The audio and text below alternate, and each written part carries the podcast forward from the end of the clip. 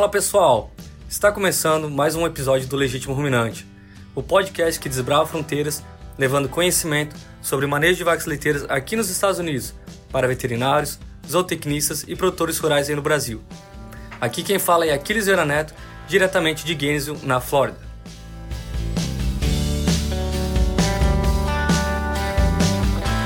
Hoje estamos é, retomando a, a, nossa atividade, tem mais de é, 4, 5 semanas que a gente não fez novos episódios e iremos entrevistar o professor da Universidade da Flórida, Antônio Faciola. O professor Faciola ele é formado em zootecnia na Universidade Federal de Viçosa e ele veio para os Estados Unidos fazer o seu doutorado na Universidade de Wisconsin. E ele já está aqui nos Estados Unidos há 16 anos. É, ele foi professor anteriormente na Universidade de Nevada e agora é professor aqui na Universidade da Flórida, onde seu foco de pesquisa é nutrição animal, objetivando a melhoria da eficiência na utilização de nutrientes para assim poder melhorar a produção animal e diminuir o impacto ambiental. É uma curiosidade e um fato legal do laboratório do professor Faciola é que ele possui um sistema muito bacana de fermentadores, onde ele pode fazer estudos da dinâmica ruminal e utilização de nutrientes in vitro. Bom, boa tarde, professor Faciola. É, Bem-vindo ao podcast do Legítimo Ruminante e muito obrigado por colaborar com a gente e passar um pouco de conhecimentos e atualidades aqui no exterior para o técnico e produtor rural que está lá no Brasil. Olá, Aquiles. Para mim é um prazer. Eu agradeço essa oportunidade e estamos aí à disposição para compartilhar um pouco da, da, nossa experiência com os estudantes, profissionais e, e produtores aí do Brasil. Bom, excelente. Então, é, vamos dar início ao episódio de hoje. É, iremos falar sobre é, fontes de proteína na dieta de vacas leiteiras. É, lembrando para o pessoal que todo alimento que contribui, é, contribui de alguma forma é, com uma fração de proteína na dieta. No entanto, há alguns alimentos que são classificados como fontes proteicas. E esses são os alimentos que apresentam aí por, pelo menos 20% de proteína bruta na sua composição. E hoje em dia, o principal alimento que a gente utiliza como fonte de proteína para vacas leiteiras é o farelo de soja. Então, professor, quais são as características as características que fazem do farelo de soja a principal fonte de proteína que a gente usa para vacas leiteiras. É isso mesmo, Aquiles. É, o farelo de soja ele é muito usado porque é fácil de encontrar, né? então tem uma oferta muito grande, tem uma disponibilidade muito grande, ele tem uma características, é, tem características de um bom é, perfil de aminoácidos, então assim é uma boa fonte proteica fácil de encontrar, em, em abundância e é, com um certo padrão, né? Então o, o, farelo de soja ele não vai variar tanto, então você sabe geralmente o que está é, comprando. Então por isso ele é muito utilizado na, na dieta de, de, vacas leiteiras. Bom, excelente. E, e há outros alimentos que a gente pode utilizar para substituir é, o farelo de soja como uma fonte, uma fonte de proteína na dieta. E hoje a gente vai focar a nossa discussão em um desses produtos, que é o farelo de canola. E o motivo que a gente escolheu o farelo de canola é justamente porque o professor Faciola ele já fez vários experimentos a campo e também nessa parte laboratorial avaliando a substituição do farelo de soja pelo farelo de canola. Bom, professor, por que, que o farelo de canola seria uma, uma boa alternativa? E você poderia falar um pouco mais é, o porquê que devemos considerar o farelo de canola como é uma alternativa ao clássico, né, farelo de soja? Sim. Então, eu acho que é importante a gente falar que para o pessoal mais antigo, eles devem já ter ouvido, por exemplo, a terminologia cousa, né? Farelo de cousa, né? Então, o farelo de, de canola nada mais é do que uma variedade de cousa que foi melhorada no Canadá para que tenha melhores fatores nutri nutritivos, né? principalmente em questão de aminoácidos, que a gente pode discutir daqui a pouquinho. E que não tenha é, fatores antinutricionais, que também nós abordaremos aí é, em, em, breve. É, o farelo de canola ele tem sido utilizado na, basicamente nos últimos 10 anos cresceu bastante o, o, uso, não só aqui nos Estados Unidos, em Canadá, em vários países europeus e também no Brasil. É, algumas dessas características gerais é a qualidade, a disponibilidade, é, o fato de crescer, né? Ter, existe uma demanda muito grande pelo óleo de canola, um óleo que é utilizado na, na alimentação humana, e o, o farelo de canola nada mais é do que o resíduo é, depois da extração do, do óleo utilizado para o consumo humano. Então, é, como tem uma demanda muito grande pelo óleo, acaba tendo o, fa o, o farelo de, de, canola disponível em, em muitas regiões do, do, mundo hoje em dia. Bom, e como você comentou, é, sabemos que tem a, alguns alimentos que eles apresentam fatores antinutricionais. E, consequentemente, isso pode afetar é, o consumo, a performance dos animais, incluindo as vacas leiteiras. É, como a gente está falando de canola, ela pertence à família das brássicas, né, que é uma leguminosa e que elas podem apresentar alguns fatores antinutricionais. Você poderia comentar sobre quais são esses fatores antinutricionais presentes na canola e também se isso seria um problema para o produtor utilizar é, na alimentação das vacas, ou seja, aquele farelo de canola que a gente é, vai dar para as vacas leiteiras, ele tem algum problema em termos desses fatores antinutricionais? Isso mesmo, Aquiles. Isso é um, é um tema importante a ser é, mencionado. É, basicamente, o farelo de canola ele não vai ter os é, fatores antinutricionais que é, são comuns aí na, na, nas plantas da família das brásicas, né? É, esses, esses fatores, os mais, mais é, importantes são os glicosinolatos e o ácido erúcico. É, eles eram muito comuns, por exemplo, na, na, no farelo de couza, né? na, na couza, que é essa planta que foi originalmente é, utilizada na alimentação animal e como eu falei, a canola ela foi um melhoramento dessa planta. Então a canola ela não tem esses dois fatores antinutricionais. Porém, é, nem sempre é possível ter certeza de onde está vindo esse, esse alimento. Né? Então, o farelo de cousa, por exemplo, esses são fatores que a pessoa tem que levar em consideração. Esses fatores antinutricionais, a primeira, o primeiro problema é que eles podem afetar o consumo dos animais. Eles têm sabor amargo e eles podem afetar o consumo e, no caso, abaixar o consumo desses alimentos, né? E afetar a produção de leite. Outro problema é que esses fatores eles afetam os hormônios da tireoide. E isso, é, caso esse alimento seja fornecido por um longo período, por exemplo, em animais em crescimento, isso pode afetar o, o, a, a, saúde desses animais. Em animais é, por exemplo, de corte, por exemplo, que vão ser alimentados durante pouco tempo, isso geralmente não é um problema. Nas vacas de leite também é um problema porque pode haver resíduos no leite.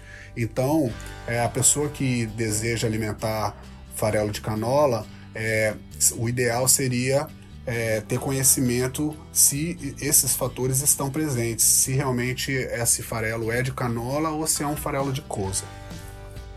Bom, então mas sabendo que a origem é de uma procedência boa e que é realmente farelo de canola, é, isso não seria um problema, né? É, em termos de a presença desses fatores antinutricionais. Mas uma pergunta que eu acho que todo produtor quer saber é: e aí, vai afetar a produção leiteira? Então, professor, quando a gente substitui, vamos dizer, farelo de soja, né, que é o clássico, pelo farelo de canola, a performance das vacas leiteiras elas, elas continuam parecidas? Ou, ela, ou há uma diferença? É, com a sua experiência, o que, que a gente pode esperar na performance dos animais é, quando é, trocarmos o farelo de, de soja pelo farelo de canola? Pois bem, Aquiles, boa pergunta. Olha, a minha experiência acompanhando experimentos aí, um pouco mais de 10 anos já com farelo de canola, é que geralmente a produção leiteira aumenta quando a gente substitui a, o farelo de soja pelo, pelo farelo de canola. É, é claro que, em como, é, é, como você sabe, a, em ciência, nunca as coisas são 100% ou, ou é, corretas, né? Então, assim, pode aumentar ou pode não aumentar. Geralmente a gente percebe um aumento na produção de leite. É, é bem consistente um aumento de aproximadamente um quilo por dia na produção de leite quando é, a gente substitui a soja, o farelo de soja, pelo farelo de canola.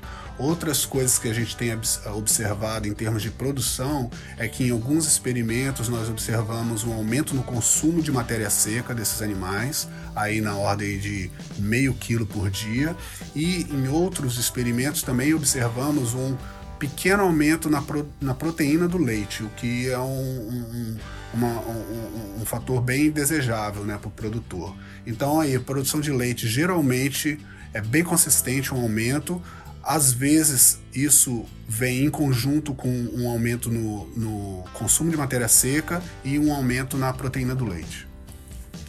Bom, professor, então, um, a pergunta de um dos nossos ouvintes lá do, do Instagram, o Jonathan Pazinato Boito, é, lá de Chapecó, em Santa Catarina, que é uma região onde farelo de canola está disponível, ele gostaria de saber se é, podemos substituir, substituir o farelo de soja por farelo de canola em até 100% isso teria alguma implicação é, de como devemos formular é, a dieta para os animais?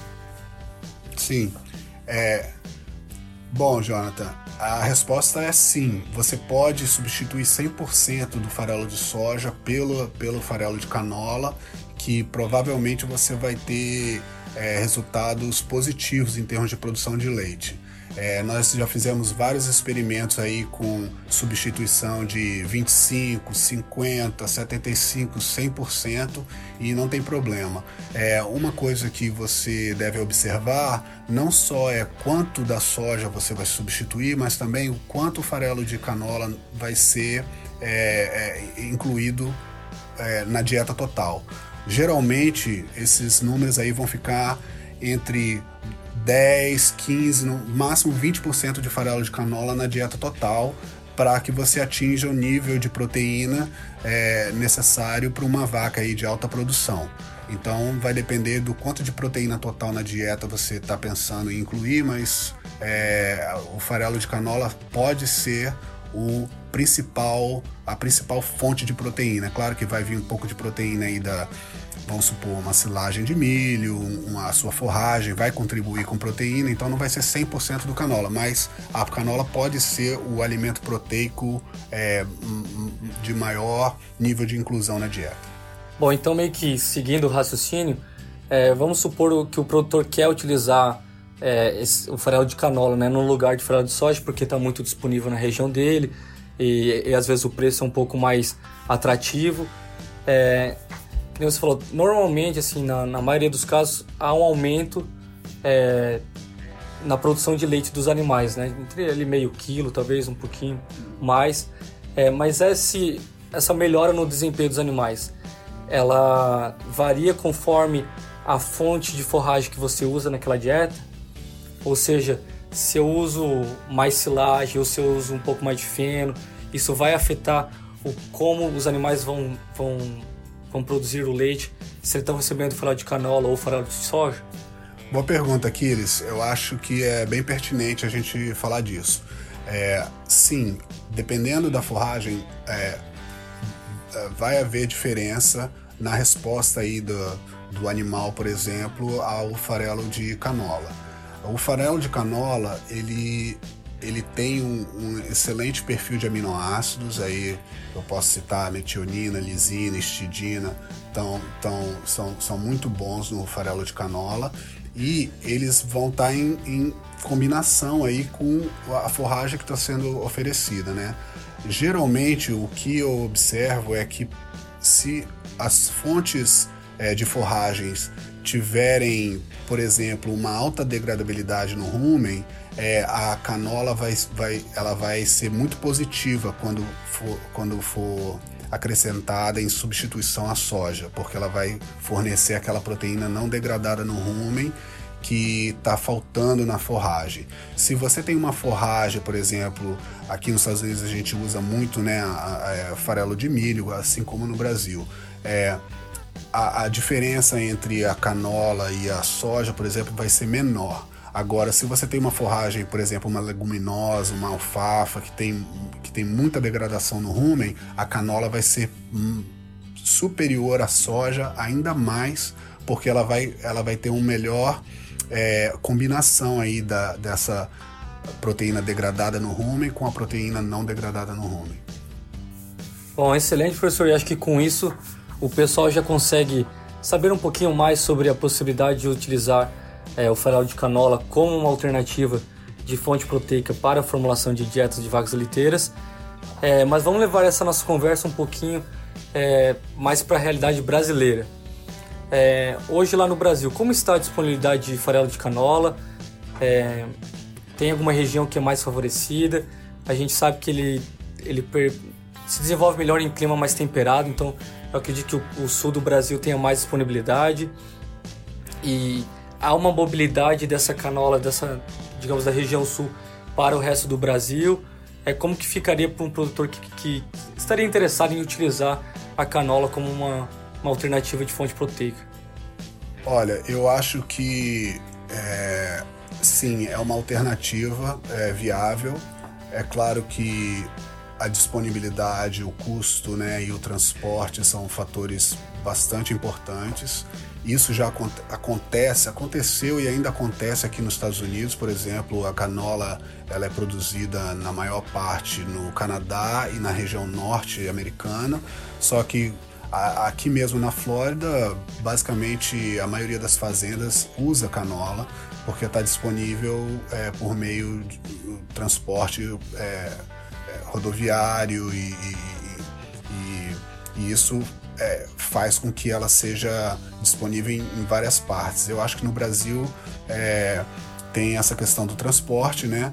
Na região sul ela é bem viável porque a, a canola cresce bem em, em, condições mais frias, digamos. É, e como eu falei, a, a, o, a disponibilidade do farelo de canola está muito associada ao consumo do óleo de canola pela população. Então, acho que em grandes centros urbanos, onde existe um consumo muito alto, uma demanda muito alta por é, óleo de canola, a tendência é que a disponibilidade do farelo de canola é, seja boa. É, agora, cada produtor vai ter que ver as suas condições, é, o, o, custo, né? Aqui nos Estados Unidos, geralmente a canola é um pouco mais barata do que a soja e isso viabiliza bastante a utilização. Outra, outra questão que os produtores e os técnicos têm que pensar é que a canola não é exatamente igual à soja, né? ela tem um pouco menos de proteína total. Então, quando for formular a dieta, olhar para os níveis de energia, ver os níveis de, eh, de proteína também, para que a dieta feche. Né? Não é simplesmente uma substituição um para um. Muitas vezes, alguns, alguns ajustes nos outros ingredientes são necessários para que possamos, possamos observar esse aumento de produção. Então, para finalizarmos o, o episódio de hoje, é, eu gostaria de pedir para o professor Faciola que abordasse um pouquinho sobre a perspectiva que temos é, para o farelo de canola no futuro. É, na sua opinião, você acredita que o farelo de canola seja uma fonte cada vez mais utilizada na cadeia leiteira, é, dentro do mercado brasileiro? Ou você vê que há alguma limitação? E também, como pesquisador, o que você acha que ainda a gente precisa desvendar em termos de utilização do farelo de canola, é, visando né, a alimentação de vacas leiteiras? Olha, Aquiles, eu vejo um grande potencial na, na canola, né, no farelo de canola é, não só no Brasil, mas como em vários outros países. É, alguns anos atrás eu tive, por exemplo, na África, eu tenho colegas é, na China, é, e que existe essa demanda por, por de alta qualidade, né? Então eu vejo com muito bons olhos a canola em, em, como um alimento para vacas de, de, de, de, produção leiteira, principalmente vacas de alta produção. É, existem ainda em termos de pesquisa é, algumas é, é, vários pontos né, que, que podem ser mais é, explorados né? a canola não por exemplo em vacas de transição a gente não, não tem muito, muitos estudos com canola é, animais em crescimento ela, ela é vista como uma fonte proteica para animais de alta produção, justamente pela qualidade desses aminoácidos, né?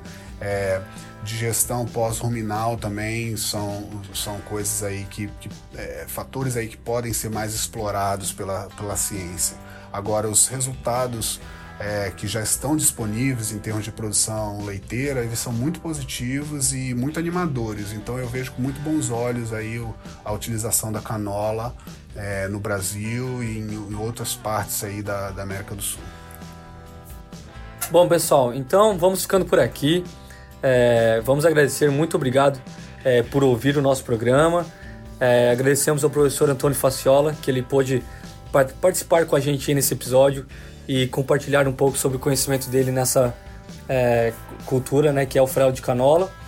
É, muito obrigado, Faciola. Foi um prazer conversar hoje com você e esclarecer aí para o pessoal um pouquinho mais sobre a utilização do farelo de canola como fonte proteica na alimentação de vacas leiteiras, que é uma alternativa que o pessoal poderia utilizar lá no Brasil. Obrigado você, Aquiles, um prazer estar compartilhando e um abraço aí para os ouvintes e, e, e, companheiros aí do Brasil, é, produtores, é, técnicos e para os estudantes. Bom, pessoal, é isso aí então. É, lembrando aí que participe do nosso programa, é, entre em contato com a gente lá pelo Instagram, arroba Legítimo Ruminante, ou também através do nosso e-mail que é o legítimoruminante.gmail.com, que a gente pode sempre selecionar é, algumas perguntas dos nossos ouvintes e vocês podem participar das entrevistas para tirarem a, as dúvidas aí que são necessárias. É, tenham um bom resto de semana e fique ligado no Legítimo Ruminante, o podcast que desbrava fronteiras, levando conhecimento sobre o manejo de vacas leiteiras aqui nos Estados Unidos para veterinários, zootecnistas e produtores rurais aí no Brasil. O meu nome é Aquiles Vieira Neto e também fazem parte do Legítimo Ruminante a Ana Carolina Macedo e o Iago Leão. Um bom resto de semana para você, pessoal, e um abraço.